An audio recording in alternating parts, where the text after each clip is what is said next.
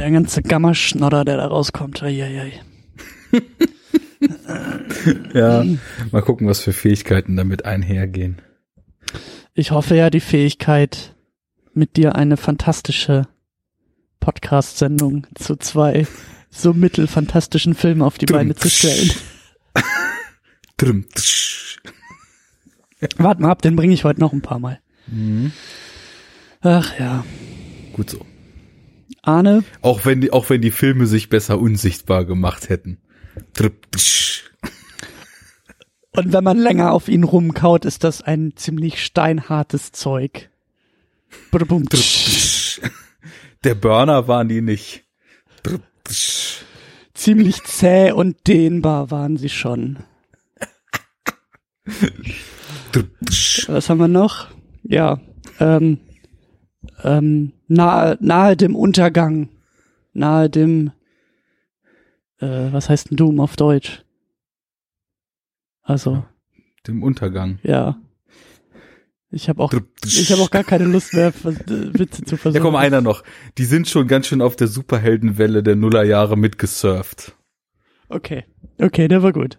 Den gebe ich dir noch. Den, den gönn ich dir noch. Arne, was ist denn da los? Warum klinge ich denn so komisch? Was haben wir hier überhaupt vor? Du klingst so komisch, weil du überstürzt ins Weltall aufgebrochen bist und dort von Gammastrahlung getroffen wurdest.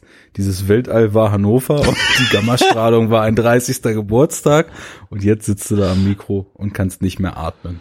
So sieht's aus. Trotzdem Hallo. Einen wunderschönen guten Abend. Ja, bei der Superhero Unit. Die wievielte Folge ist es denn jetzt eigentlich? Es müsste die 34. Folge sein. Oh. Eieiei. Ja, wir hängen ein bisschen hinterher, ne? Wir hätten ja eigentlich die 36 dann mit Ende des letzten Jahres, glaube ich. Wir haben noch im Januar, glaube ich, angefangen, oder? Äh, ja, und ich glaube, wobei ich nicht weiß, wie das mit Nullnummer war. Wir hatten, glaube ich, noch eine Nullnummer irgendwie gemacht. Stimmt. Hätten wir im Januar jetzt die 36 haben müssen. Und zweimal haben wir ausgesetzt, aber wir haben es mit Double Features wieder reingeholt. Ja, genau. Und das waren das ja auch, auch immer die ähm, Holiday Specials drüben in der Second Unit und im Enough Talk, die uns ja durchaus mal Zeit gekostet haben. So.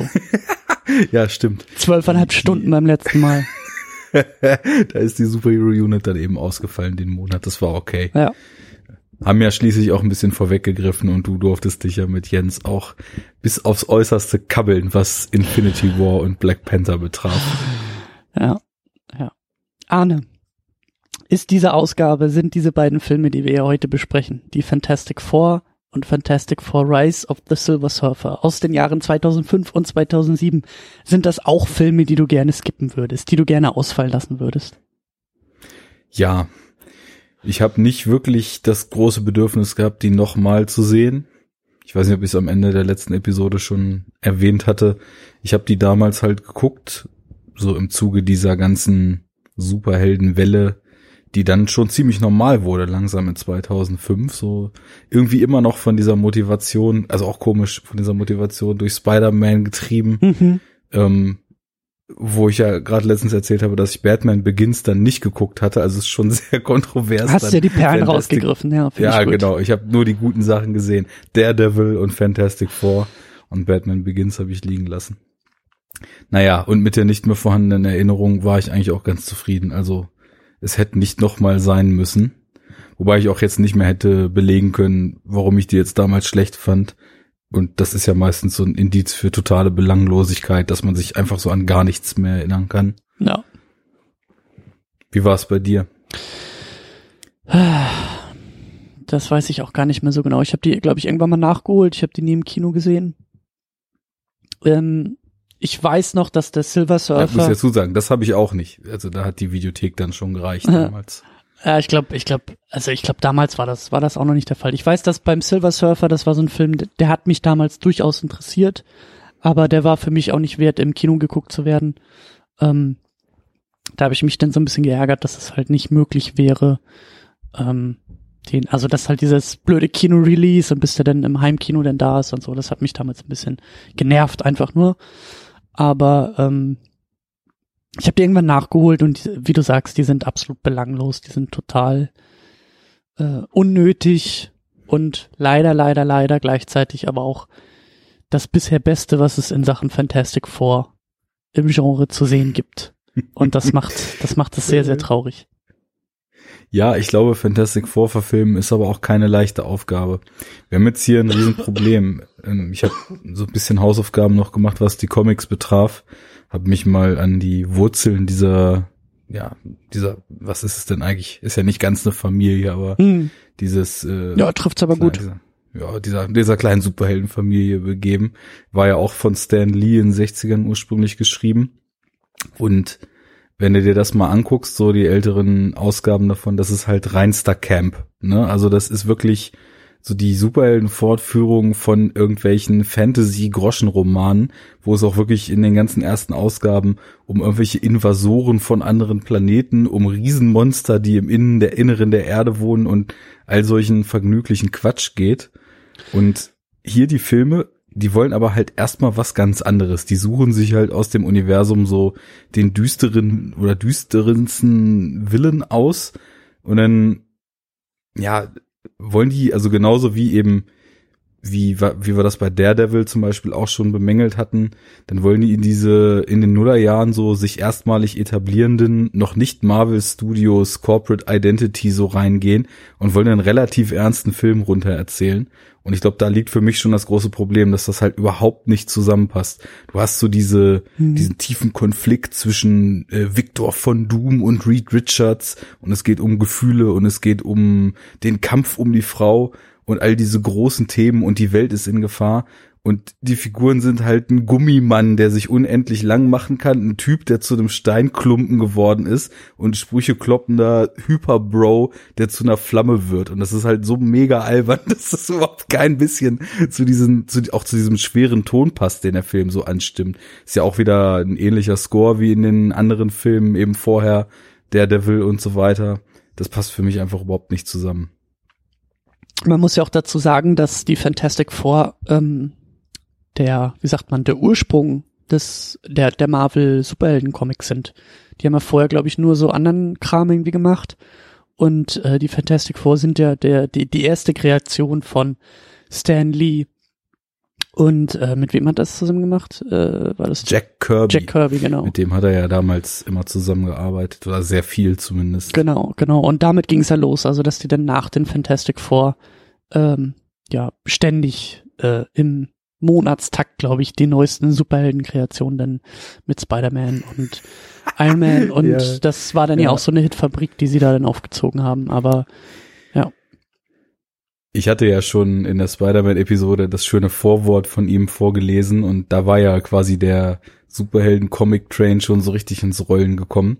Aber ja, macht Sinn. Also das, das wirkt alles irgendwie auch noch ziemlich frisch und ich muss sagen, ganz im Unterschied zu diesen Filmen machen die Comics auch total viel Spaß. Also das ist, man merkt so richtig, wie sie ja diesen, sag ich mal, relativ einfachen Fantasy Spaß, Quatschkram total zelebrieren und ja. sich da richtig drin suhlen.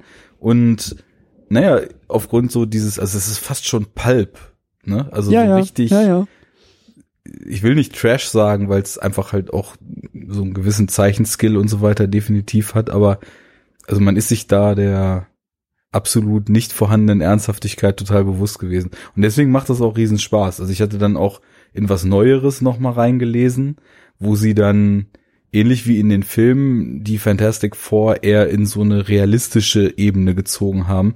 Das war irgendwas Anfang der Nullerjahre, ich weiß jetzt den Autor nicht.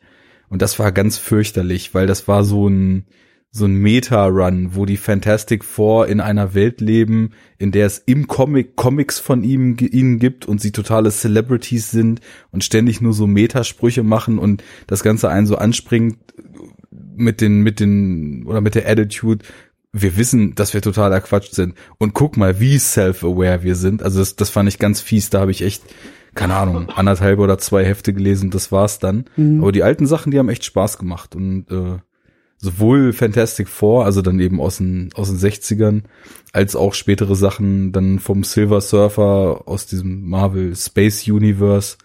Das, das ist schon irgendwie cool und da hätte man dann eben auch mit, mit der, ja, eben nicht, nicht so stark ausgeprägten Ernsthaftigkeit, wie sie jetzt hier im Film oder in beiden Filmen leider war, hätte man da bestimmt auch vergnügliche Sachen machen können. Die hätten sich eben nur nicht in diese, in dieses gerade im Aufbau befindliche und dann durch die Fusion mit Marvel Studios dann doch geschluckte Corporate Identity eben eingefügt. Ne? Das hätte sich anders anfühlen müssen. Du meinst die Filme jetzt oder wie?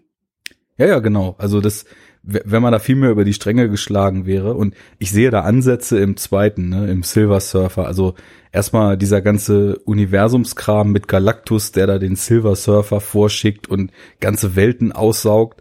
Das ist schon eher so das Terrain, wo diese Helden sich auch so drin bewegen. Ne? Also das ist abgedrehter und naja, eben irgendwie auch ein bisschen größer und, und auch so von diesen weltlichen Problemen eher so entkoppelt.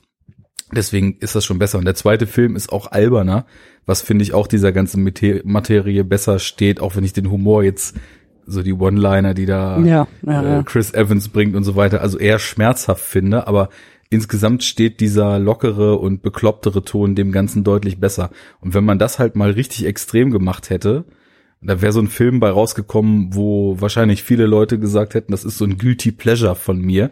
Aber genau dafür taugen die Figuren, finde ich auch. Das, das wäre besser gewesen. Ja, aber lass uns der Reihe nach Hätte, da, wäre. da, da noch, da noch tiefer gehen und noch weiter reingehen. Ähm, also es ist ja nicht das erste Mal, dass wir die Fantastic Four im Gespräch hier haben. Also technisch gesehen haben wir die ersten beiden Fantastic Four Filme jetzt hier in der Sendung und besprechen sie. Aber es gab ja eben schon in den 90ern diesen, ähm, äh, wie sagt man, den, den unveröffentlichten Film äh, mit den Fantastic Four, mit den Fantastischen Vier von Bernd Eichinger produziert und die Geschichte ist ja irgendwie, dass er in den 80ern schon ähm, irgendwie die, die Filmrechte gekauft hat an den Figuren und dann eben in den 90ern, um diese Rechte behalten zu können, einen Film produzieren musste und das auch getan hat. Und dieser Film hat ja, glaube ich, irgendwie eine Million gekostet. Ist ja da in Zusammenarbeit mit dem Troma Studio entstanden, aber halt für die Schublade produziert und niemals mit der Absicht ähm, äh, veröffentlicht zu werden. Und ähm, ja, also diesen Film hat es gebraucht, um diese wunderbaren beiden Meisterwerke, die wir jetzt hier haben, äh, in die Öffentlichkeit schicken zu können äh, wieder irgendwie mit Bernd Eichinger involviert. Ich wollte es gerade sagen, der stand bei den Producer Credits doch auch wieder dabei. Ja, es sind also er hält ja oder hielt zu dem Zeitpunkt die Rechte. Ich weiß gar nicht, wie, was was danach dann passiert ist. Es gibt ja dann noch den aus äh, 2015 dieses Reboot, was tatsächlich auch viel mehr dark and gritty und Batman Beginsiger wird. Ähm, habe ich jetzt nicht nochmal nachgeguckt. Schon Angst vor. Äh, zu Recht, also der ist halt noch noch schlimmer und noch schlechter. Aber also gerade so, wo, wie ich es eben ausgeführt habe, dass mir bei diesem Schauen jetzt aufgefallen ist, so ernsthaft und Fantastic Four, das passt überhaupt nicht zusammen.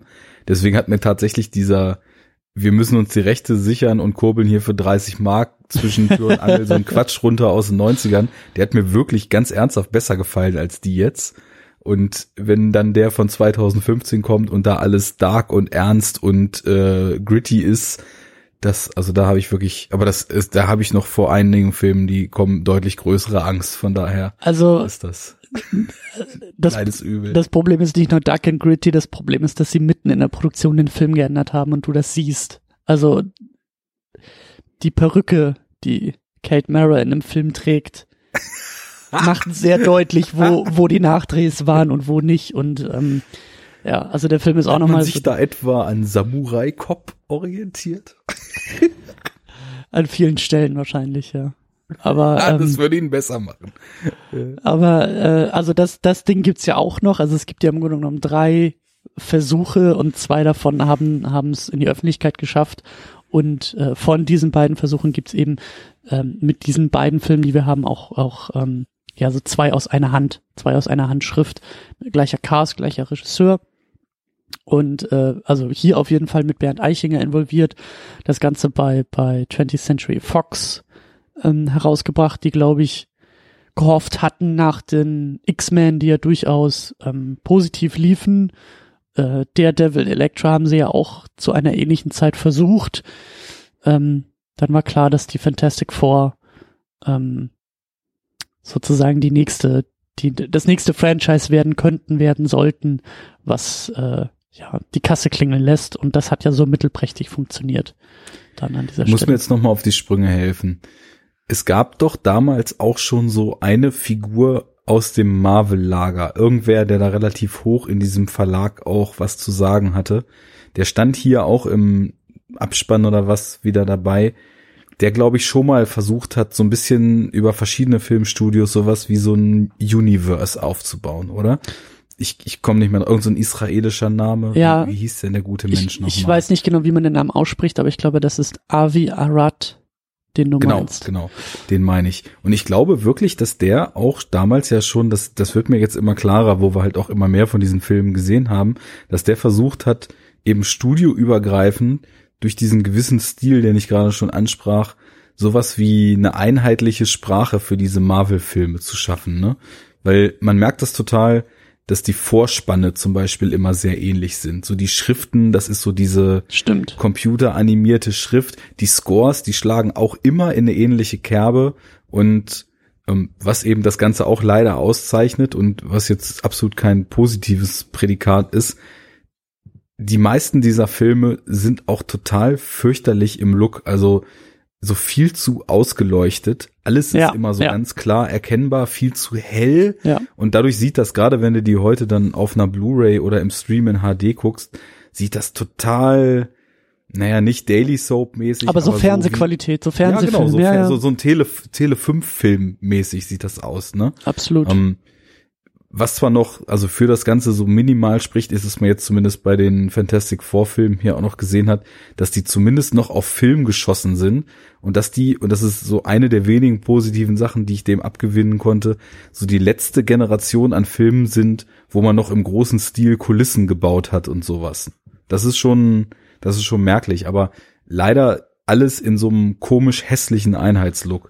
Und ja, das ist, das ist irgendwie schade. Und anscheinend ähm, haben sie dann auch, ja, echt nur so die, die Richtung gefahren, okay, wir versuchen jetzt so unsere größten Helden alle in irgendwelche Filme zu packen. Von X-Men über Spider-Man bis eben zu den Fantastic Four. Und als dann Marvel Studios gegründet waren und das mit diesen Rechten groß aufgezogen haben und dann eben äh, auch hier, wie heißt er nochmal, der da Drahtzieher ist, Der Avi Arad, oder wen Nee, meinst der, du? der danach, der jetzt auch das ganze MCU gemacht hat, Das ist Kevin Feige.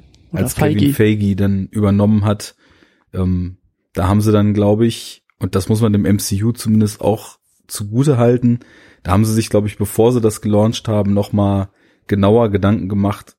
Sie hatten natürlich auch nicht alle Rechte, aber wen sie da gemeinsam reinschmeißen in die Filme und welche Mitglieder der Avengers sie dann in dieser ersten Phase so einführen wollen. Und früher wirkte das auf mich so ein bisschen wirr. Machen wir hier mal Daredevil, der ist eigentlich ein total düsterer Held. Der Film soll aber genauso aussehen wie der Spider-Man-Film. Und dann machen wir mal Fantastic Four, die sind total campy. Und die machen wir genauso wie die X-Men, wo wir aber eigentlich äh, Analogien oder, oder Symbole für den Holocaust und sonst was drin haben, was dann ja eine ganz, ganz andere Ebene ist und viel viel tiefgehender und vielschichtiger als so ein, vielschichtiger als so ein, ja, Unterhaltungsunsinn, wie, wie diese Helden jetzt hier eben ist. Also da, das ist, das soll ähnlich sein, aber konzeptuell passt es eben nicht so zusammen. Ja, ja, ich glaube auch zwischen den beiden gab es den, also ähm, ich weiß nicht wie direkt, aber so den einen oder anderen Machtkampf halt schon, weil der Mhm. ähm, Avi Arad halt, wie du sagst, so in, in der Zeit ähm, mehr so das Sagen hatte und ich glaube auch ähm, aus dem Hause Marvel halt kommt als Produzent, dann mit den Filmstudios, äh, mit den verschiedenen Filmstudios zusammengearbeitet hat und Kevin Feige ist halt ähm, auch aus dem Hause Marvel, äh, wohl auch immer so der Comic-Experte, der dann da auch in den Produktionen sozusagen das wandelnde Lexikon war. Und ich glaube, dass die beiden Männer dann auch irgendwann was Unterschiedliches wollten. Und unter Feige ist dann halt eben mit Marvel Studios und das MCU, was da aufgebaut wurde, ähm, ja, dann auch noch mal ein bisschen was anderes passiert. Ich meine, da werden wir in den nächsten Monaten und Jahren ja auch noch äh, weiter drüber sprechen, so.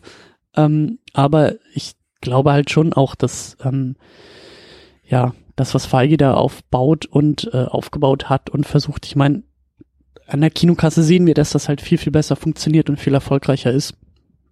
Und Ja, äh, in Was meinen man dem Augen auch zugestehen, Ja. sorry. Nee, und in meinen Augen eben auch, ähm, also da werden wir, glaube ich, dann sehr stark auch drüber streiten, aber ähm, Feigis Ansatz ist halt auch, an diese Figuren zu glauben, also diese Figuren zu kennen und an diese Figuren zu glauben. Und das, was wir letztes Mal zum Beispiel bei, ähm, bei Batman Begins hatten, diese, diese logische Konsequenz, mit der Nolan diese Figur aufgebaut hat, wie er aus Bruce Wayne Batman gemacht hat, mit dieser, mit dieser, ähm, ähm, ja, mit dieser, also er hat, er hat da keine Scheu davor, an diese Figur zu glauben. Und so ähnlich anders, aber ähnlich geht in meinen Augen Kevin Feige mit seinen Figuren um und das passiert hier zum Beispiel nicht.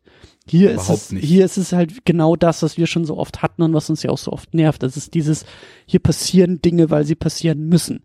Weil es in den Comics so ist, weil, weil das schon immer so war und dann, so wie diese ganze, so wie diese ganze Prämisse, dieser ganze Aufbau der Fantastic Four, dass sie da irgendwie ins Weltall fliegen und diese Strahlung abbekommen und dadurch dann irgendwie ihre Kräfte bekommen und da wird ja schon von vornherein irgendwie mit rumgespielt und dann sagt irgendwie die, äh, wie heißt sie, ich glaube die Susan, die die später zu Invisible Woman wird, sagt doch irgendwie auch sowas, ja, ich fühle mich so unsichtbar und ich fühle mich überhaupt nicht von dir gesehen, Reed und es ist so, äh, ja, oh. alles sehr, sehr furchtbar und sehr, sehr anstrengend, aber ähm, in meinen Augen durchaus ein Unterschied zwischen zwischen diesen beiden Ansätzen dieser beiden ja, Männer. total.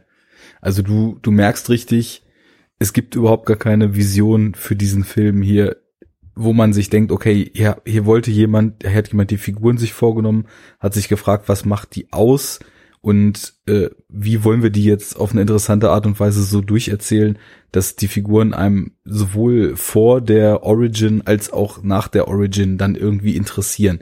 Hier wird halt diese ganze Space-Nummer und so weiter, das wird total überhetzt eingefädelt.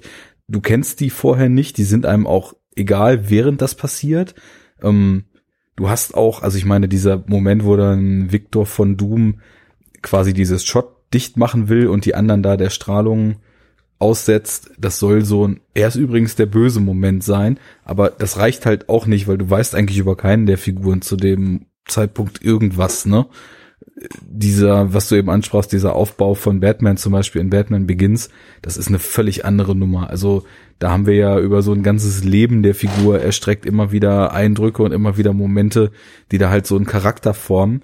Hier ist das bis Ende überhaupt nicht ausgeformt, also keiner der Figuren. Du hast dann so ganz oberflächliche Eigenschaften. Du hast den Science Geek, der irgendwie auch die Frau liebt, aber irgendwie dann doch zu sehr der Science Geek ist. Und du hast äh, den Grummeltypen, der dann hässlich wird und darunter leidet, was dann auch immer so plakativ in so einer Szene deutlich gemacht wird. Er ist The Thing und plötzlich lacht die ganze Bar über ihn, weil er mit dem Hocker zusammenspricht. Er ist die Human Torch und jetzt hat er statt einer plötzlich zwei Frauen im Arm.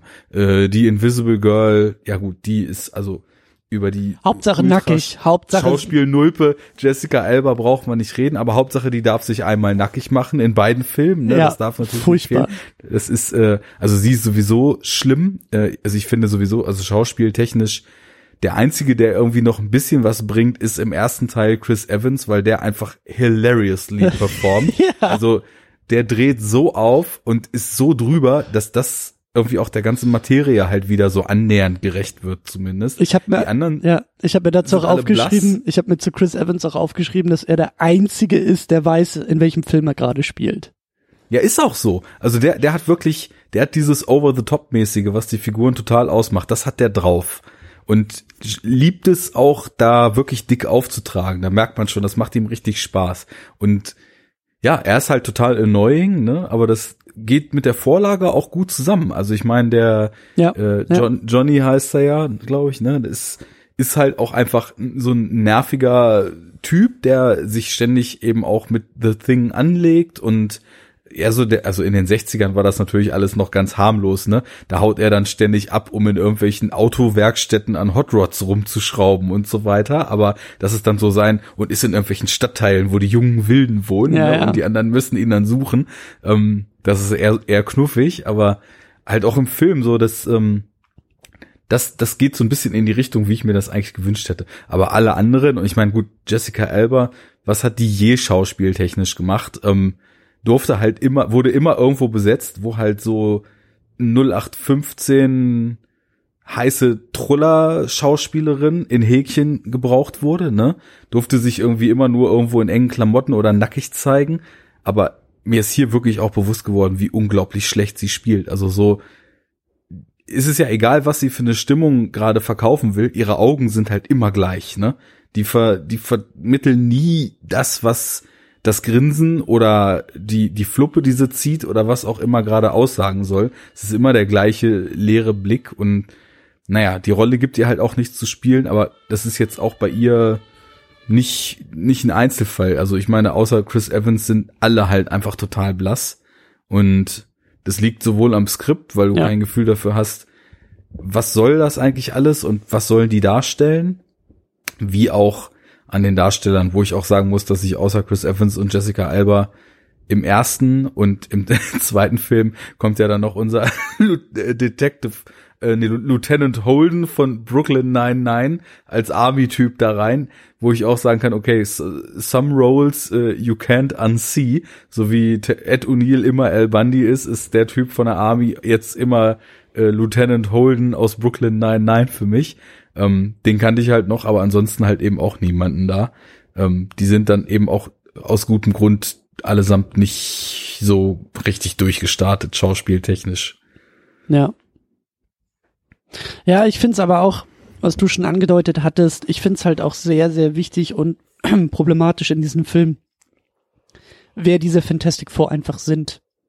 Also wo sie herkommen, was da so die Geschichte ist. Und du hast gesagt, in den Comics ist es halt es ist Pulp, es ist Camp, es ist es ist spaßiger Quatsch, würde ich jetzt einfach mal sagen. Und es muss ja, halt genau. halt irgendwie Quatschkram auch sein, weil genauso sind diese Figuren halt entstanden. Ich meine, Stan Lee und, und äh, seine Konsorten, die werden da auch die ein oder anderen ähm, Substanzen sich reingekippt haben, als sie sich diese komischen Figuren ausgedacht haben. Und genau. Bei manchen Ideen kannst du dir da sicher sein, die da eingeflossen sind. So, und genauso fühlen sich eigentlich diese Figuren auch an. Und ich glaube, dass das, also gerade bei den Fantastic Four, äh, ist es halt in meinen Augen das Schwierige. Also sie hatten da noch nicht ganz so diesen Ansatz, der dann später kam mit, oh, das sind ja auch Privatpersonen mit ihren Privatpersonenproblemen, wie jetzt eben mhm. ein Spider-Man zum Beispiel oder ein Iron Man, der zum Alkoholiker wird es ist hier halt noch viel, viel, ähm, also von, von dieser, von dieser Superhelden-Thematik, es ist halt noch viel, ähm, ja, es, es ist noch anders und es ist halt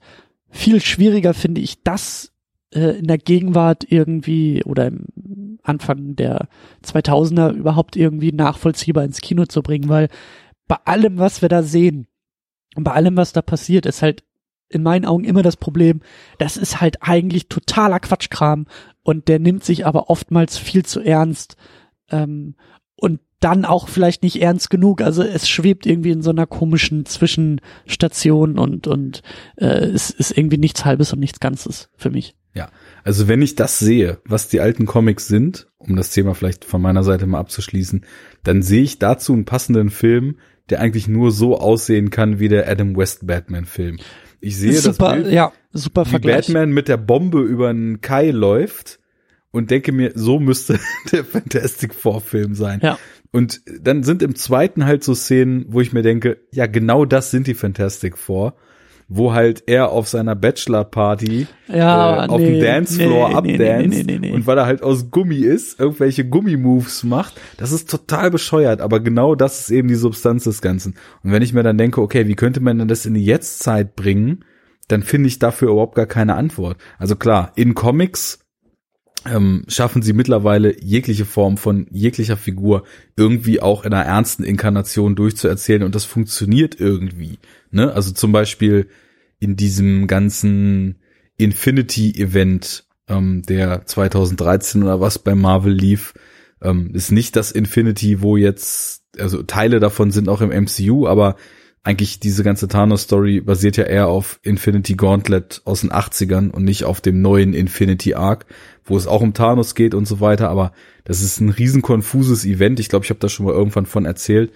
Ähm, und da ist halt Reed Richards auch eine der tragenden Figuren, aber er so total bodenständig als Wissenschaftsgenie. Ne? Also er und Tony Stark sind da die ganze Zeit wie die Wilden am Rechnen und versuchen diese Multiversumskollisionen, die da stattfinden, irgendwie aufzuhalten und sowas. Also da beruft man sich dann eher so auf den Science-Typen, der da drin steckt und nicht auf den Gummimann halt. Ne? Und er ja. nutzt diese Fähigkeiten auch im Zuge dieses ganzen Events so gut wie gar nicht. Und da denke ich mir, okay, also es gibt schon so Eigenschaften der Figuren, wenn man sich dann tatsächlich eher der Figur hinter dem Gummimann oder hinter der Unsichtbarkeit zuwendet, dann kann man da schon was draus machen. Ähm, aber mir fällt irgendwie, also auf dem Level, wie zumindest hier der Film agiert, fällt mir überhaupt kein richtiger Weg ein, wie man das in einer modernen Inkarnation und in einem modernen Kinofilm für eine, für ein modernes Publikum, der aber trotzdem irgendwie dem Geist des zugrunde liegenden Stoffes treu bleibt, da fällt mir kein richtiger Weg ein,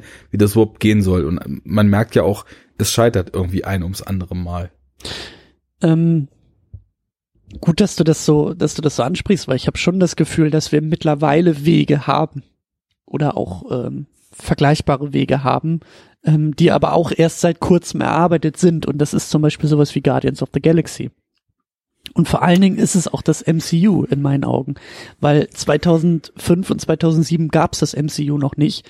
Und ähm, eine der, äh, der Errungenschaften ähm, im Laufe des MCU war eben auch die Erschließung der, der kosmischen Ebene und der, der spacigen Anteile im MCU, auf die jetzt äh, im Jahr 2019, während wir das aufnehmen, auch immer mehr ähm, zurückgegriffen wird und auch immer selbstbewusst damit umgegangen wird, so wie jetzt zum Beispiel auch bei Captain Marvel, ähm, aber eben ganz besonders bei den, bei den Guardians und das ist halt so eine Sache. Ich glaube, 2005, 2007 gab es da einfach noch nicht dieses Selbstbewusstsein, ähm, kompromisslos diese Art von Geschichte erzählen zu wollen, sondern das war alles so erdbezogen, das war alles versucht so realistisch wie möglich irgendwie zu machen, anstatt wirklich zu sagen, das ist halt alles eine Space-Geschichte, das müssen Science-Fiction, mhm. Space-Filme ähm, sein, die halt äh, unfassbar abgedreht sind, die sich was trauen müssen, die bunt sein müssen, die die aufdrehen müssen und nicht einfach nur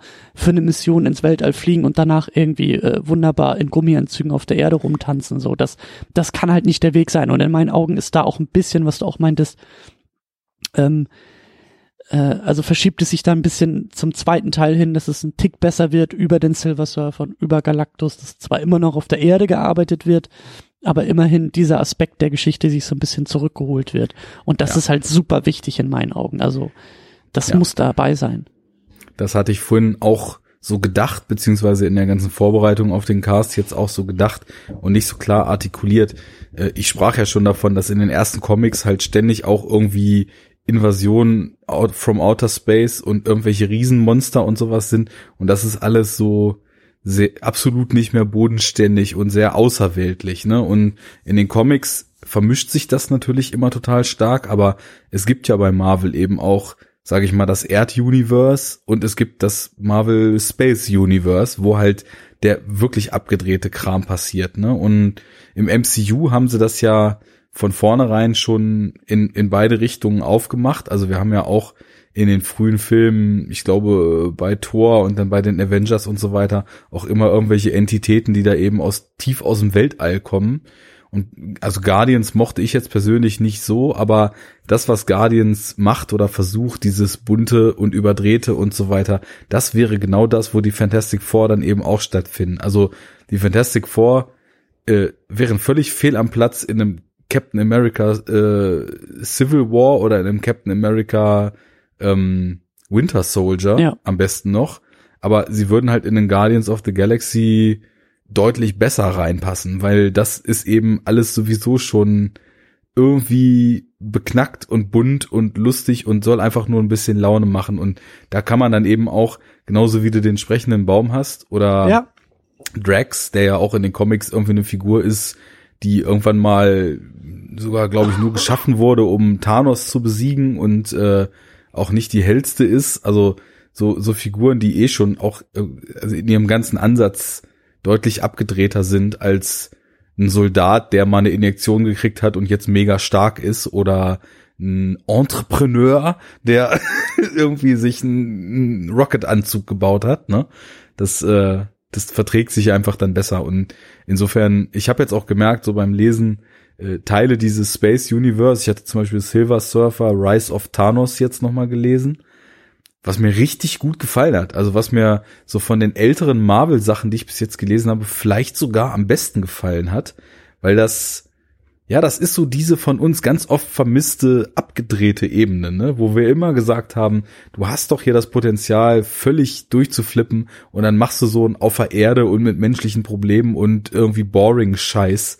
Warum nicht mal voll ausflippen? Und genau das passiert in diesem Space Universe eben mehr, als es denn ja in, in dem in diesen weltlichen Problemen, mit denen sie sich hier rumschlagen, der Fall ist. Silver Surfer ist auch noch mal ein gutes Stichwort. Ähm über den wollte ich auch noch mal sprechen. Also der ist ja dann im zweiten Teil titelgebend auch dabei. Ähm, da gab es, glaube ich, in den 90ern oder in den 80ern oder so, gab es auch so eine Cartoon-Serie, die habe ich, glaube ich, auch geguckt. Da habe ich so ein paar Flashbacks bekommen, als ich jetzt auch noch mal in den Film reingeschaut habe. Also diese Geschichte um den Silver Surfer ist mir, glaube ich, aus so einer Zeichentrick-Fernsehserie durchaus bekannt. Ähm, ich habe jetzt nicht nochmal recherchiert, was das genau war für eine Serie, aber ich bin mir ziemlich sicher, dass da irgendwie was so im Cartoon-Kinderfernsehen irgendwie auch lief. Und ich muss sagen, also eigentlich ist die Geschichte um den Silver Surfer ja durchaus eine coole Geschichte. Oder eine spannende Geschichte. Das wird ja hier auch so ein bisschen deutlich, dass er ja irgendwie vorgeschickt wird, ähm, dass er ja irgendwie, um, ich glaube, seine, seine, seine Freundin, seine Geliebte zu retten, ähm, durchs Weltall surfen muss, um halt die Welten aufzuspüren, die sich dann eben Galactus einverleiben kann. Und ähm, in meinen Augen bereichert die Figur äh, durchaus den zweiten Film, macht es jetzt auch nicht unbedingt alles viel besser oder ähm, also der zweite Film ist immer noch ein Gurkenfilm, aber ähm, eine etwas bessere Gurke, finde ich, als den ersten Film. Eben unter anderem durchaus mit dem Silver Surfer als Grund dafür. Also ich guck da gerade mal im Hintergrund nach. Das ist eine Cartoonserie von 98 und anscheinend basiert die genau auf diesem ab 87 laufenden Silver Surfer Run, wo ich jetzt auch was von gelesen habe. Mhm. Also da hast du wirklich genau die Figuren auch. Da ist Thanos drin, da ist Galactus drin, da ist Nebula drin, da ist Drax the Destroyer drin. Ähm, also in so Screenshots, die ich jetzt hier gerade mal gesehen habe. Und ich hätte jetzt auch ganz gern mir die Origin von ihm nochmal durchgelesen, weil ich, ich bin also einfach aufgrund der Verfügbarkeit bei Comixology Unlimited bin ich jetzt äh, einfach mal so mittendrin eingestiegen an einem Punkt, wo eben gerade Thanos von den Toten wieder erweckt wird, um halt genau diesen Move, den er jetzt dann in Infinity War da eben macht mit dem halbes äh, Universum auslöschen, da einzuleiten in den Comics, ne? Und ähm, da ist der Silver Surfer halt auch schon in dieser Welt total etabliert, ne? Also er ist da in dem Comic schon Homie bei den Avengers und kann da im Tower ein- und ausgehen und checkt mit Captain America zusammen noch irgendwelche Datenfiles über Thanos und erzählt ihm noch mal ein bisschen Kram, so übrigens das und das und Thanos lebt wieder, also updatet mal eure Files hier und dann, dann ist er halt wieder weg. Und ähm, da passiert zwischendurch auch so richtig, richtig bekloppte Sachen, also wo ich echt laut gelacht habe hier. Ein so eine Figur, ich glaube, der, die heißt The Impossible Man, ähm, die so die Figur, die so die Form verändern kann und dann ist so fast ein ganzes Heft, wo die einfach nur auf einem Planeten den Silver Surfer ärgert, ne? Und dann also schon fast so in so Comic-Manier wie in so alten Clever- und Smart-Heften, die ich auch abgöttisch geliebt habe und nicht immer nur weggeschmissen habe, so völlig bekloppte Formen annimmt und einfach dem Silver Surfer so richtig auf den Sack geht, ne?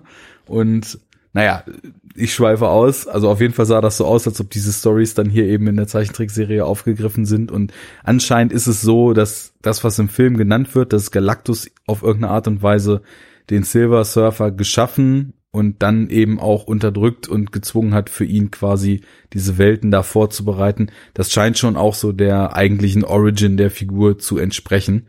Ähm, ja, gut, Galactus ist natürlich, ähm, wie wir spätestens seit The Incredible, äh, nee, The Unbeatable Squirrel Girl wissen sollten, natürlich nicht so ein komischer Nebel, sondern so eine große Figur mit einem pinken Helm.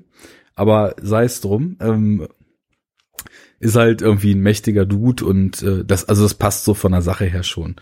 Aber den Film rettet es natürlich auch trotz Tanzeinlage und dem Silver Surfer und ein bisschen Space-Kram und vielleicht auch einfach ein bisschen mehr Unterhaltsamkeit als dem ersten rettet es trotzdem nicht.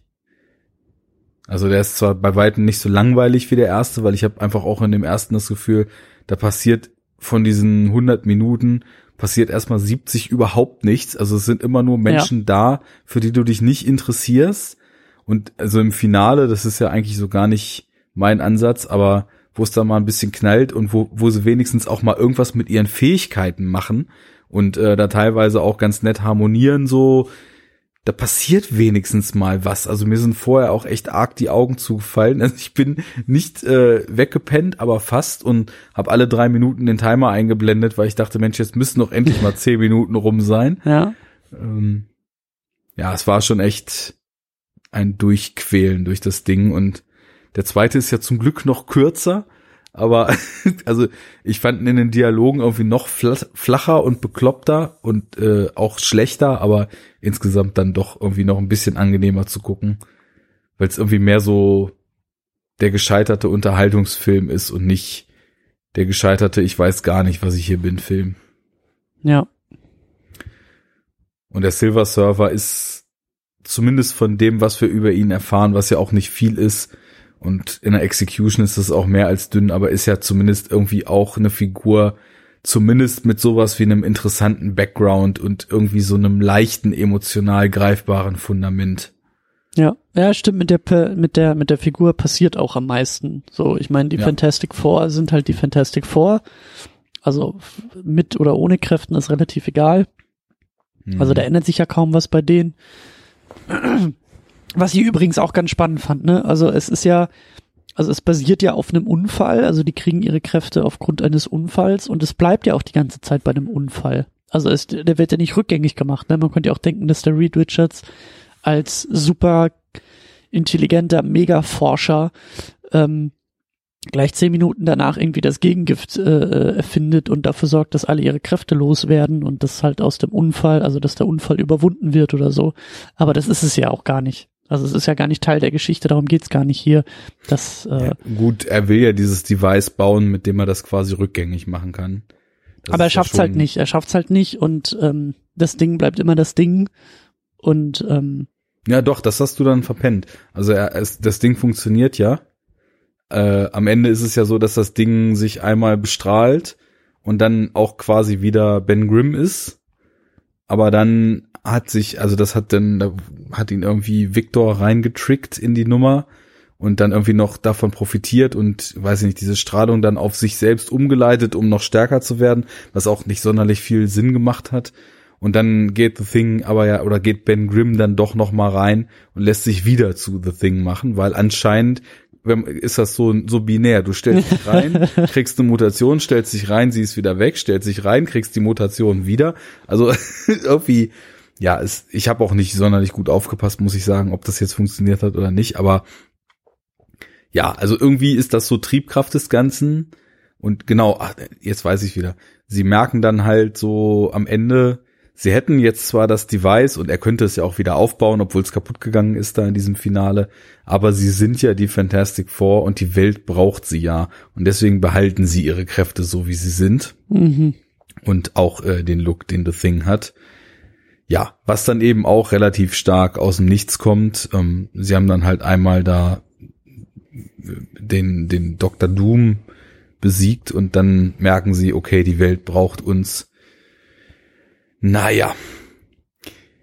Das ist schon irgendwie ein ärgerlicher Film. Also wie gesagt, im Finale merkt man dann auch so, da machen da so diese Team-Action, ne, die bei, die im ersten Avengers so echt gut gelöst ja. ist, was ich ja schon ein paar Mal äh, gelobt hatte, was so einfach dann Superhelden-Action-Szenen betrifft.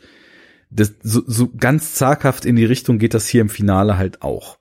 Und da denke ich mir dann so, es ist, also das hätte man alles noch viel, viel schöner und viel, viel kreativer machen können. Aber es gibt schon, also es wird schon ein bisschen mit diesen Fähigkeiten gespielt. Und irgendwie so campy wie die Fähigkeiten sind, so sehr kannst du dann ja auch ausflippen, um da irgendwelche Action-Szenen draus zu machen. Und was machen sie vorher im Film? Es gibt Snowboard und Motocross-Action. Wo ich so ja, gedacht habe, ja. ist jemals ein, ein Hollywood-Film durch Fun-Sport-Szenen besser, gewo besser geworden? Aber wir sind doch im glaub, Jahr 2005. Das ist doch das, was die Kids haben wollen, oder Genau, nicht? wir brauchen New Metal und edgy Snowboarding dann wird das eine richtig gute Nummer. Und naja gut, und natürlich irgendwie auch ein bisschen Satisfaction for the Rednecks, ne? Also Motocross mit Burger King und äh, Gatorade und was war denn da noch alles an Werbung? Also es war auf jeden Fall das brutalste Product Placement, was man so äh, an einem Ort machen konnte. Ja. Warte mal. Ich habe mir das, glaube ich, sogar noch. Hast du mitgeschrieben genau. oder du, was? du hast, du hast, äh, du hast Motocross, du hast Xbox-Werbung, du hast. Pepsi-Werbung, Burger King-Werbung, äh, ich glaube noch Ray-Ban-Werbung und äh, er will dann, er will dann irgendwie in irgendeinen fetten Dodge oder so auch noch wegfahren. Also more US and fucking A als in der Szene geht gar nicht. Ähm, aber ja, ich meine, wir haben da eben auch äh, the, the Human Torch und wir haben den Gummimann. Klar, lass mal Motocross-Action machen, ne? Ja. Ja. Ist wahrscheinlich alles ein bisschen billiger. Ja. Ein, und ein Maß für die Ideenlosigkeit des Ganzen. Eine Sache, die ich sehr süß fand, war ähm, das unweigerliche Cameo von Stan Lee. Das hat mir im zweiten Ja. Film ganz gut gefallen. Also da geht's ja, da gibt's ja diese Hochzeit.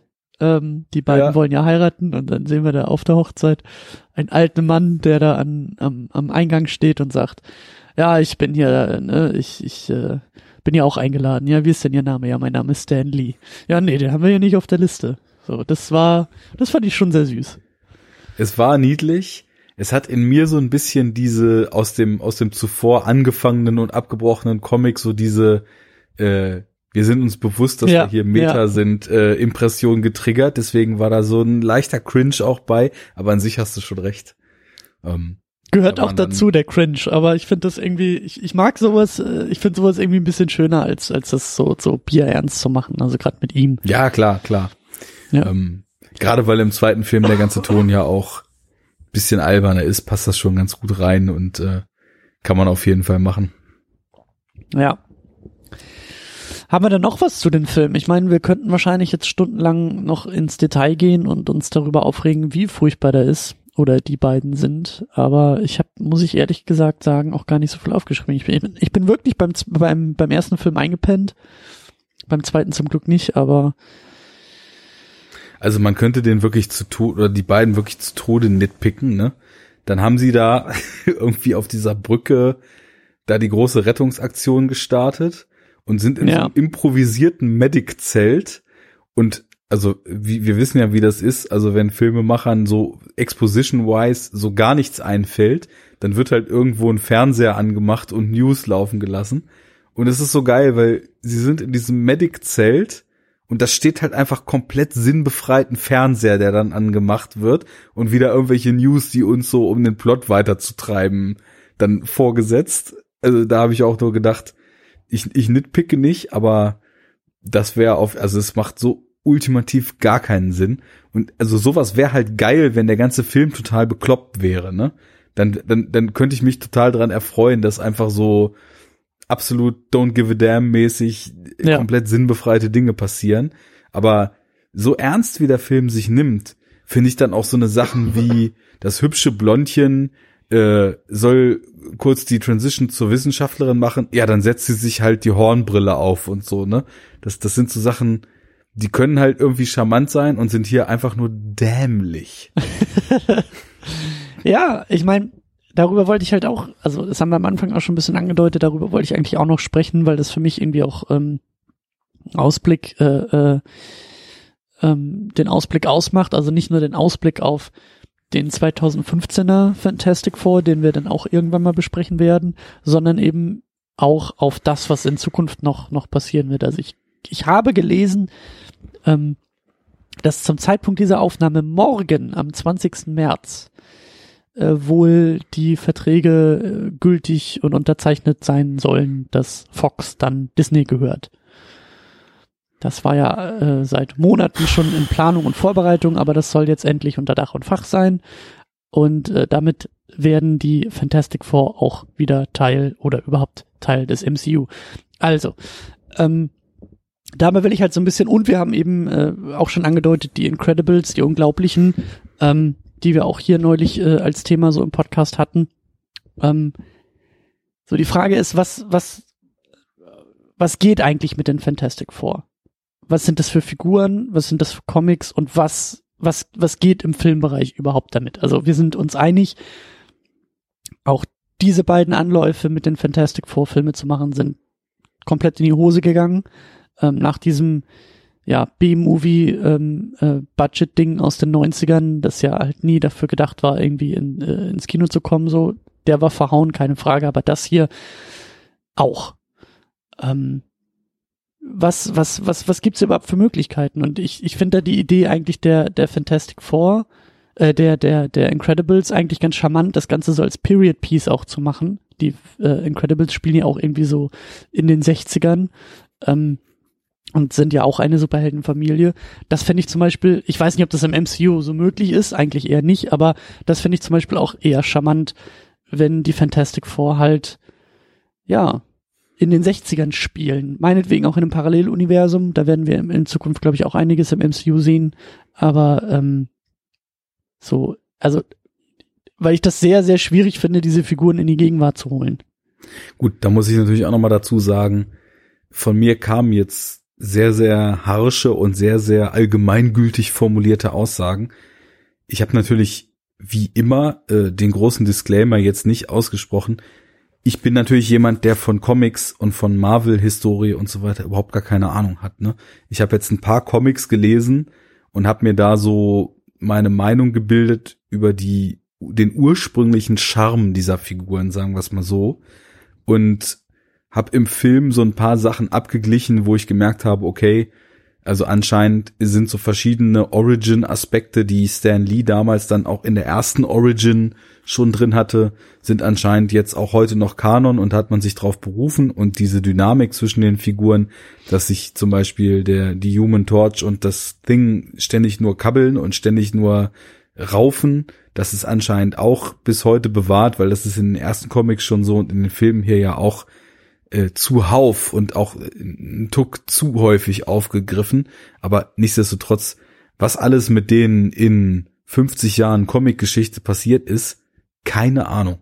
Und dementsprechend gibt es sicherlich, wie von allen diesen Figuren, äh, mindestens 20 Runs äh, mit verschiedenen Inkarnationen, wo zumindest in den Comics höchst spannende Sachen damit gemacht werden. Und ich das, wenn ich es lesen würde, denken würde, Mensch, da könntest du einen richtig geilen Film draus machen. Insofern, ich habe keine Ahnung. Also nichts ist unmöglich. Und ich habe das vorhin eben auch so absolut dargestellt, ja, das muss großer Quatsch sein und so weiter. Muss es natürlich nicht. Fähige Leute können aus allem das Richtige machen. Und fähige Leute können auch aus so einer Quatschformation mit einem Gummimann und einem, einem brennenden Draufgänger irgendwie was machen, was man ernsthaft glauben kann. Also ich meine, Superman ist auch total drüber und Richard Donner hat es mit seiner Verisimilitude dann mit Ansage geschafft, da durchaus unterhaltsam und auch sehr filmisch anwirkenden, aber trotzdem nicht albernen oder nicht äh, ja eben nicht ernstzunehmenden Film draus zu machen, sondern das hat halt funktioniert, auch wenn es vorher keiner geglaubt hätte. Und Batman war früher auch nur ein Riesenblödsinn und ist durchs Dark Age zu einer tief gebrochenen Figur geworden, die zigfach in Filmen jetzt schon on point so dargestellt wurde. Also man soll nie, nie sagen, ne? Die werden schon, gut, beim MCU glaube ich jetzt nicht so dran, aber irgendwer ist bestimmt in der Lage, auch aus diesen Figuren was Ernstes zu machen, so er denn möchte und so denn Anzugträger ihn lassen. Also die Zukunft des Ganzen steht völlig in Sternen.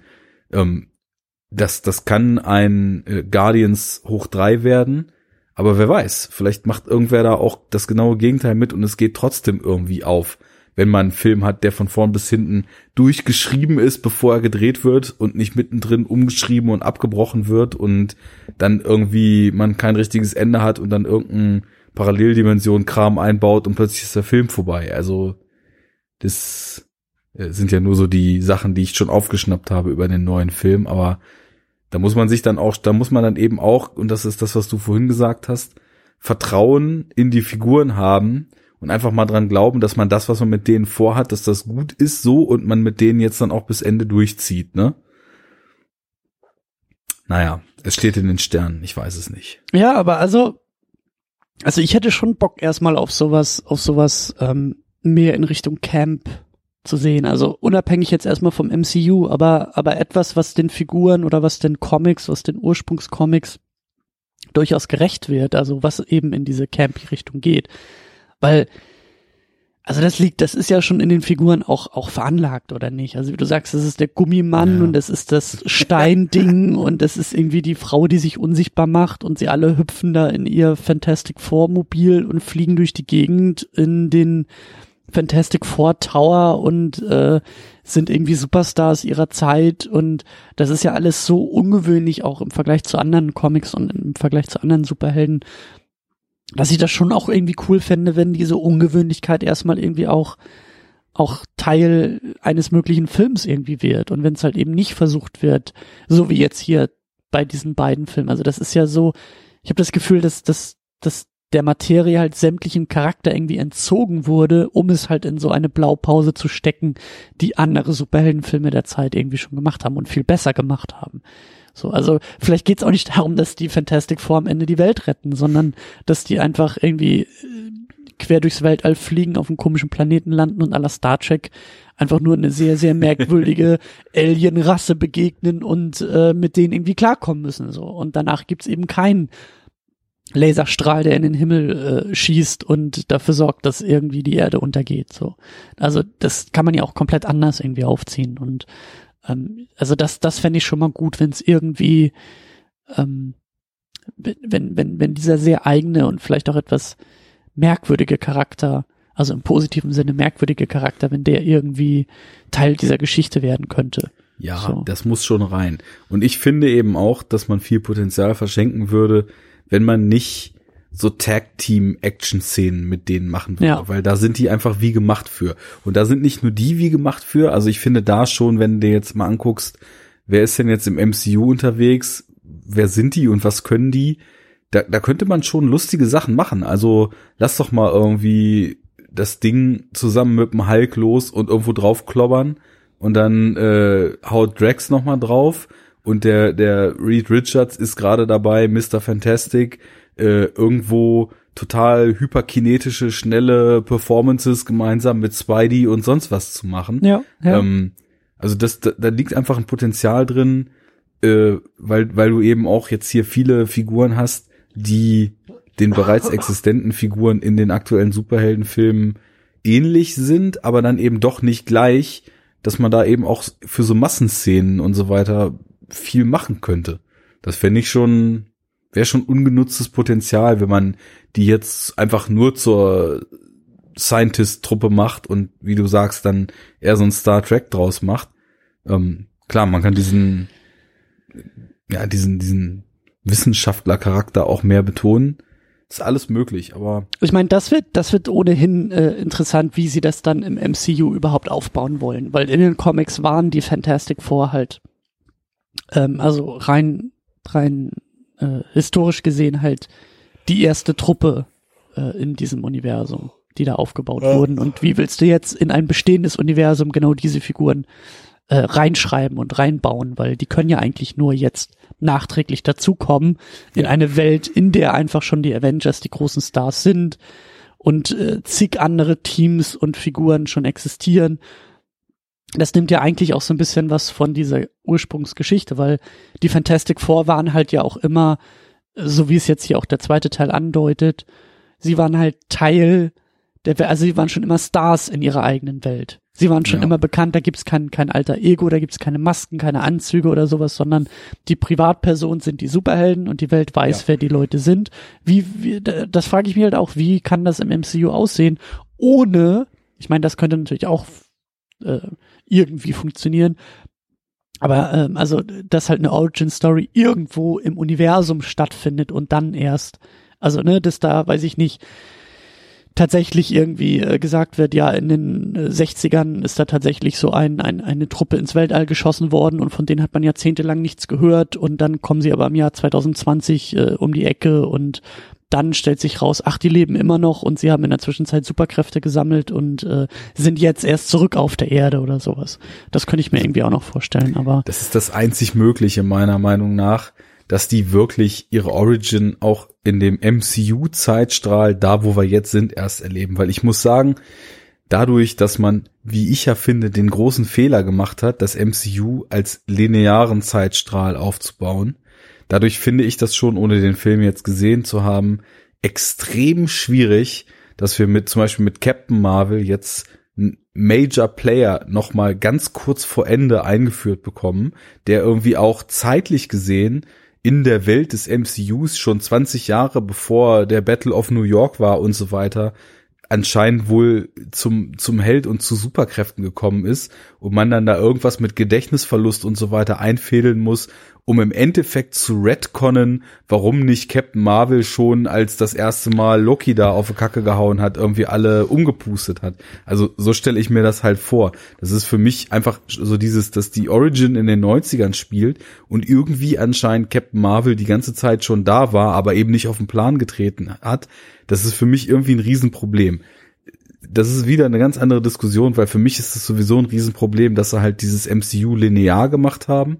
Ich hätte mir da halt irgendwie viel mehr Filme zu viel mehr verschiedenen Zeiten, die dann irgendwie ein Gesamtbild formen, was man dann auf jeden Fall auch hätte zusammenführen können, aber was nicht so wie jetzt geht die nächste Staffel der Serie los und hm. jetzt wird 2013 bis 2016 in der Welt des MCUs abgedeckt, sondern ja, das, also hätte ich anders eben von, von Grund auf schon besser gefunden, aber alles, was du jetzt machen kannst, ist im Jetzt dieser Welt Sachen neu entstehen lassen, weil es würde einfach komplett null Sinn machen, wenn es die Fantastic Four irgendwie schon seit 20 Jahren gegeben hätte, aber sie haben sich bedeckt gehalten oder was weiß ich, was für ein Quatsch. Das also, geht nicht. Also ähm, das Ding bei bei äh, Captain Marvel ist ähm, auch nur so als Randnotiz, ähm, finde ich persönlich gar nicht so sehr als Riesenproblem weil, ähm, also ich habe da auch halt nur kurz drüber nachgedacht, weil für mich die Antwort sehr offensichtlich ist. Ähm, der Battle of New York war halt so entscheidend für Nick Fury, weil er die Avengers haben wollte. Also ihm hätte es nichts gebracht, Captain Marvel zu rufen, weil sein Ziel war, dass die Avengers auf den Plan treten. Also deshalb. Ich habe keine Ahnung. Ich weiß nicht mal, was Nick also, Fury mit Captain Marvel zu tun hat. Ich weiß es nicht. Also äh, das Ding ist halt, dass sie hinterlässt ihm halt so ein Pager. Sie hinterlässt ihm halt die Möglichkeit, kontaktiert zu werden und sagt, das ist aber nur für Notfälle. Augenzwinker, Augenzwinker. Ähm, und äh, danach ist sie weg. Dann ist sie in Space unterwegs und äh, hat mit der Erde gar nichts mehr zu tun. So weil sie auch sagt, so, was interessieren mich die Probleme der Erde? Ich komme zwar daher, aber ich war ohnehin schon immer in Space unterwegs und hatte da so meine ganz eigenen Themen und mhm. Konflikte und äh, Gruppen und bla. Und ähm, also das funkt, aber du hast recht, also dieses, also das, das MCU ist halt so chronologisch aufgebaut, dass halt der Nullpunkt der der Öffentlichkeit oder der Avengers in der Öffentlichkeit halt der erste Iron Man war. So, der da auf den Plan tritt und sagt, guck mal, was ich kann, guck mal, wer ich bin. Und by the way, ich bin Tony Stark, ich bin Iron Man. So. Ja. Und ähm, meine, meine große, große Theorie ist ja ohnehin, dass mit äh, dem Avengers Endgame dann so richtig ähm, mit Paralleluniversen und sowas äh, gespielt wird. Also das, was Doctor Strange, also was viele Filme schon angedeutet haben, dann so richtig auf den Plan tritt. Und das könnte ich mir halt auch vorstellen, dass da irgendwo irgendwas so äh, irgend so ein Paralleldimensionstor aufgemacht wird, durch das irgendwie Ant-Man fliegt oder Doctor Strange irgendwie äh, springt und das dann auf einmal irgendwie wann auch immer, aber in einem späteren Film genau das nochmal gemacht wird und ups, wir landen aus Versehen in einem New York der 60er Jahre und hey, hier fliegen die Fantastic Four durch die Gegend und was ist denn hier los? Und dass da so eine Connection irgendwie aufgebaut wird. Das könnte ich mir auch noch vorstellen. Aber ähm, äh, wir sind uns da auf jeden Fall einig so. Du kannst jetzt nicht äh, im MCU, in dem linear erzählten MCU kannst, also äh, wird die Etablierung der Fantastic Four ähm, eine, eine Aufgabe sein. Die kannst du nicht einfach nur so also die, die können da nicht schon seit Ewigkeiten rumspringen und rumfliegen. Und selbst wenn sie es halt tun, oder wenn sie neu auf den Plan treten, bin ich halt gespannt, wie sich da auch so die Umgebung dann irgendwie drauf reagiert und ändert, weil es ist halt kein großes Ding mehr. Also. Ja.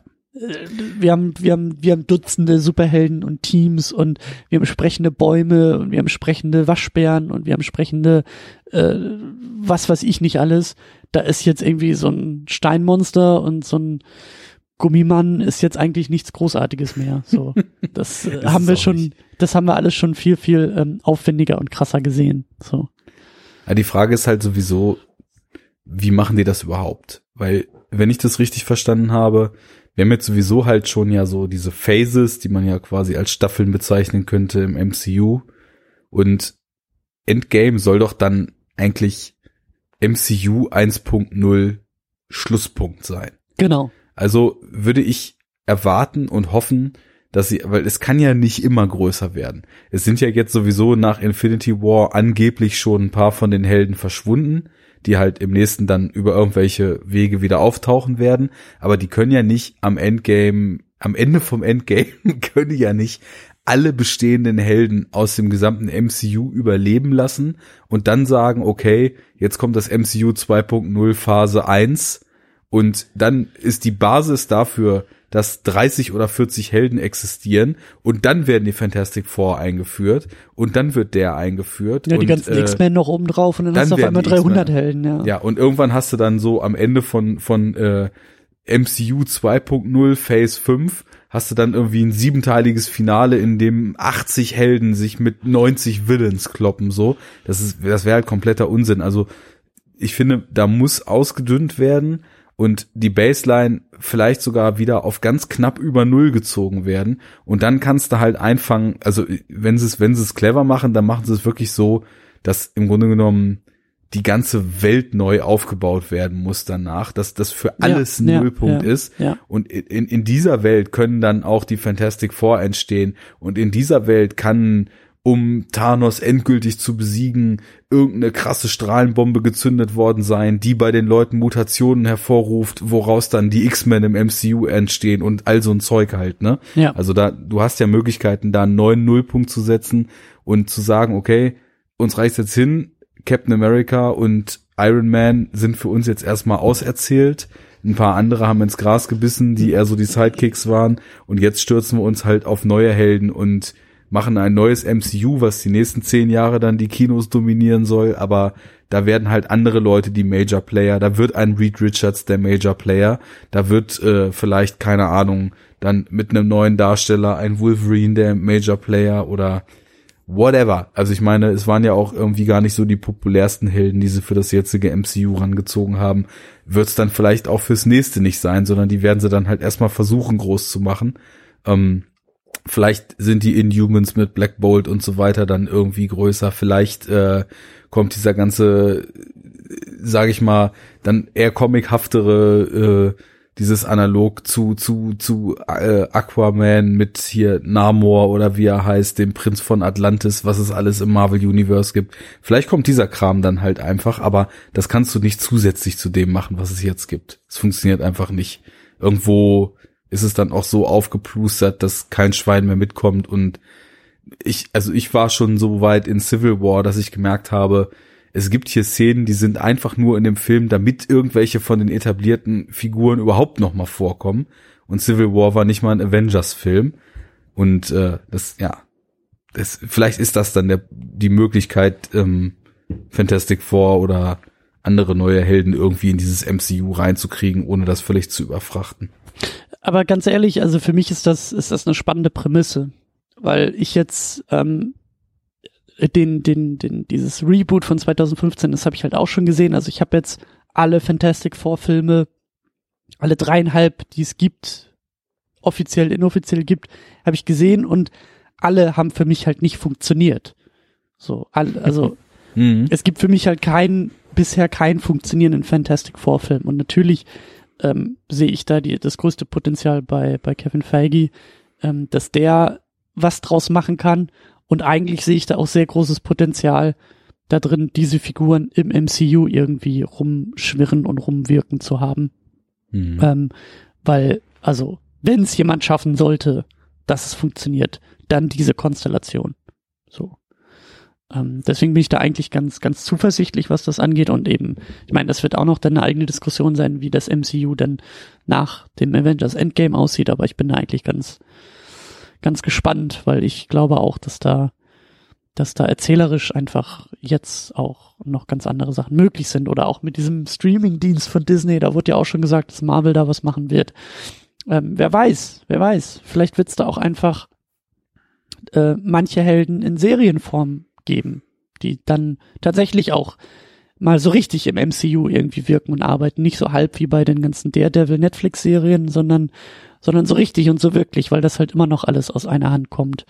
Und äh, vielleicht kriegen wir dann eine Fantastic Four Miniserie für Disney Plus oder äh, X-Men Spin-offs oder was auch immer. Aber ich glaube, dass halt so die, die Möglichkeiten oder auch One-Shot-Filme oder diese, diese Elseworlds-Geschichten oder so, vielleicht kriegen wir da irgendwie auch in Zukunft was, was verpasst. Und ähm, da bin ich halt sehr gespannt drauf. Und ich glaube, dass da die Fantastic Four ähm, ihr Potenzial erst noch so richtig entfalten können. Oder zumindest okay, hoffe ich das. Abzuschließen. Es ist also jetzt nicht, ich, ich, ich habe also den Schedule, was da angekündigt ist, schon lange nicht mehr auf dem Schirm.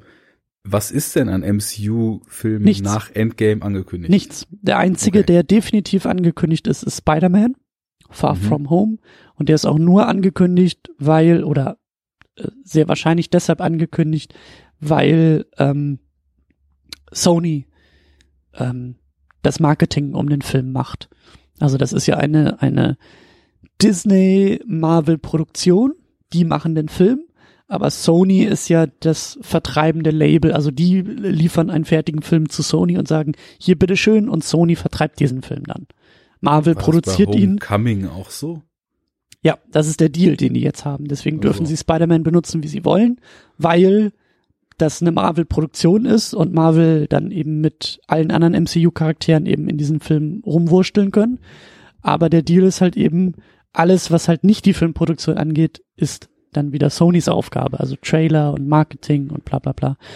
Und also das könnte natürlich äh, mit Far From Home, da werden jetzt auch Comic-Kenner sicherlich mehr Ideen haben, aber soweit ich weiß, wenn Spider-Man Far From Home, das klingt ja schon so, als ob irgendwie das dann auch, also rein physisch könnte es weit weg von der Erde im Sinne von irgendwo im Kosmos sein. Äh, soweit ich weiß, hat Spider-Man auch in der Comic-Historie in diesen Secret Wars irgendwo weit in Space gegen irgendwelche Doppelgänger gekämpft und äh, irgendwelche Klonkriege ausgefochten. Also das äh, könnte ja quasi so jetzt, dass man sich bedeckt hält und damit dann eben irgendwo in Paralleldimensionen auf anderen Planeten oder wo auch immer das Fundament fürs MCU 2.0 setzt, dann in die Richtung gehen. Weil du kannst mir nicht erzählen, dass Disney diese Gelddruckmaschine jetzt nach dem Film dann erstmal auf Eis legt.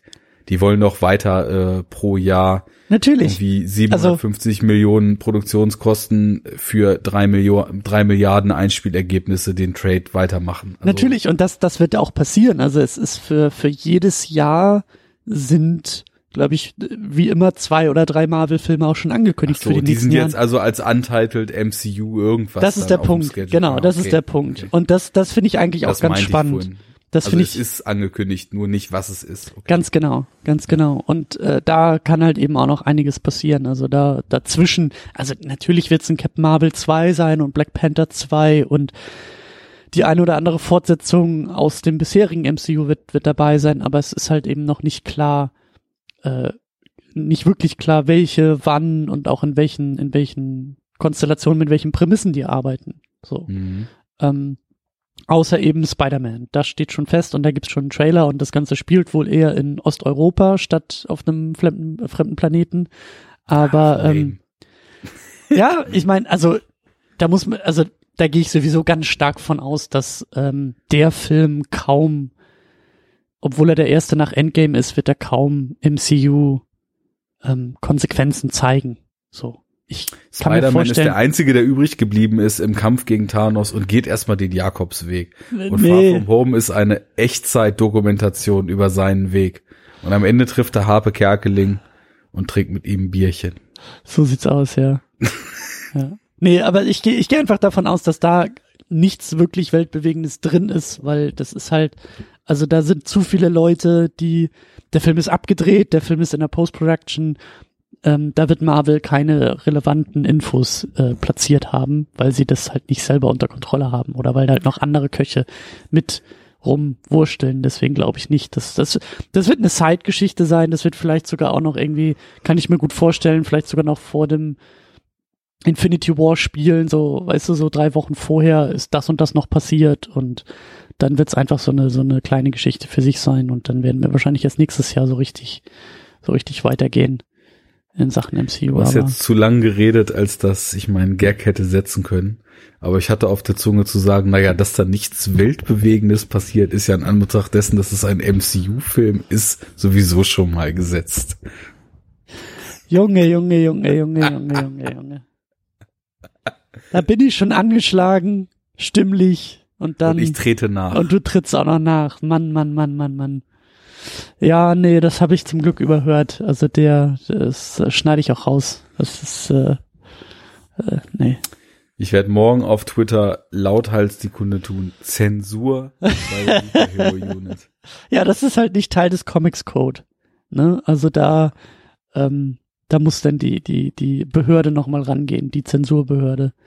Ja. Das ist äh, was was Sitten und Moral angeht, ist das nicht konform. Weißt du, ich bin einer von den Kritikern, die DC geschmiert hat, um das MCU schlecht zu machen. Stimmt. Das hättest du jetzt auch nicht sagen dürfen. Das muss ich auch noch wieder rausschneiden nach. So viel Arbeit noch in diesem Podcast, so viel Arbeit. Na gut, aber ich, ich merke schon, wir sind mehr beim MCU als bei den Fantastic Four, aber das ist ja Schon eine vielleicht auch ganze ganz Weile, nett. ja. Ich weiß nicht, ob wir jetzt länger über Allgemeinheiten und über Mutmaßungen, wie es mit Fantastic Four weitergehen könnte, als über die Filme geredet haben. Das spricht ja für die Filme. Ich wollte gerade sagen, das ist ein wunderbares Fazit für die Filme selbst, denn äh, die Filme sind alles andere als, also sie sind belanglos, sie sind irrelevant, sie sind nicht gut und wir wünschen uns genau das Gegenteil für alle zukünftigen Fantastic Four Filme, egal ob im MCU oder neben dem MCU oder wo auch immer sie verankert sind, aber so nicht, liebe Freunde, so nicht. So wollen wir es nicht nochmal sehen. Das geht so nicht. Ja. Äh, Ich erinnere mich noch an ein ähm, Soundboard äh, eines bekannten und befreundeten Podcast-Formats. Das bleibt jetzt alles so, wie es hier ist. Und es wird jetzt hier nichts dran rütteln. Egal, ob du hier bist und nicht. Genau das.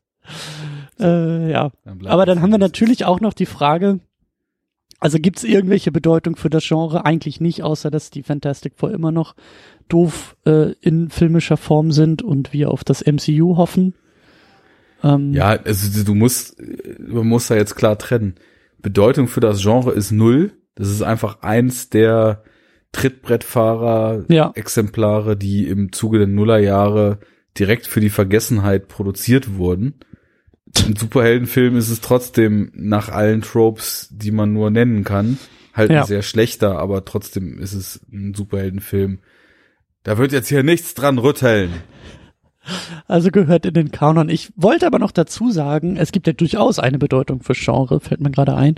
Und diese Bedeutung heißt Chris Evans, Ja, gut. der dann später als Captain America so erst so richtig bedeutsam fürs Genre wird. Aber ähm, ich finde das ja irgendwie spannend, dass so, das merken wir jetzt auch im Laufe dieser Jahre, dass oftmals Namen im Genre wiederholt auftauchen. Also dass gleiche Schauspieler in verschiedenen Helden- oder Bösewichtrollen irgendwie in diesen, in diesen Filmen auftauchen, dass äh, Regisseure wiederholt äh, dürfen und manchmal dann auch erst im zweiten Anlauf erst so richtig ähm, punkten. Sam Raimi fällt da, fällt da ein. Ähm, schon interessant. Und wie gesagt, an dieser Stelle ist es Chris Evans, der hier schon mal als äh, Johnny Storm, glaube ich, als Human Torch ähm, sehr campy und sehr drüber, aber durchaus äh, unterwegs ist. Aber was ich, also der war ja schon ultra trainiert damals. Wie haben sie den denn eigentlich in Cap 1 so lauchig gekriegt am Anfang? Oder war das ein anderer Schauspieler? Äh, Computer, weißt du? Da haben sie irgendwie sein Gesicht einfach auf irgendwelchen anderen Körper rauf, Ja, das ist mir damals nämlich irgendwie auf einem kleinen Fernseher von DVD zumindest nicht aufgefallen. Naja, gut. Christian, was gucken wir das nächste Mal? Äh, es geht grandios weiter. Äh, wir arbeiten uns durch die äh, enorm wichtigen Vertreter des Genres und wir machen weiter mit X-Men Teil 3. Na, auf den habe ich sogar Lust. Der letzte Widerstand, Arne. Ich glaube, das ist auch das Motto für dich für die nächste Ausgabe. Das, das wird für mich der letzte Widerstand. The Last ist, Stand. Dann, dann, ist alles, dann ist alles den Bach runtergegangen. Dann lasse ich die Suppe einfach über mich drüber laufen und Gebe mich dem Ganzen ohne jegliche Gegenwehr hin. Dann hast du gewonnen. Sehr gut. Ähm, ich glaube auch sehr interessant zeitlich, ähm, weil ich glaube, also wir sind dann im April unterwegs und ich glaube auch im April oder Mai oder so soll dann auch der neueste äh, X-Men Dark Phoenix ähm, rauskommen. Ja, der kommt bald. Ich krieg da jetzt immer die Ankündigung wegen des Startes. Genau, und der, also der und X-Men 3 verarbeiten ja eigentlich die gleiche Geschichte, nämlich diese Dark Phoenix Story oder Saga. Ähm, mhm. Bei dem dritten X-Men ist das, glaube ich, eher so eine kleine Nebengeschichte, die sie da irgendwie eher verhaut haben. Und äh, jetzt mit dem mit dem Dark Phoenix wollen sie es irgendwie nochmal angehen und nochmal richtig machen. Und da bin ich mal sehr gespannt drauf. Also wie das eben im dritten X-Men, wie, wie, wie der überhaupt ist, weil der gilt ja auch als einer der schlechteren Vertreter und ähm, hat ja auch so seine Probleme. Naja, so schlimm wie Age of Apocalypse kann er schon mal nicht sein. Insofern. Ja, das stimmt. Ja, aber ich glaube, X-Men 3 hat auch so seine, ähm, seine Themen. Aber äh, ich freue mich, wie jeden Monat mit dir über Superhelden reden zu dürfen, Arne, und äh, drücke auch einfach für nächstes Mal die Daumen, dass du dann nicht schreiend davon rennst, sondern auch in Zukunft dabei bleibst. Das machen wir so. Und bis dahin sage ich Tschüss und bis zum nächsten Mal. Ja, tschüss, bis zum nächsten Mal und dann hoffentlich auch wieder mit funktionierender Stimme. Ahoi. das wäre gut, nachdem wir es beide hinter uns haben, dann wieder in alter Frische. So machen wir das. Tschüss. Tschüss.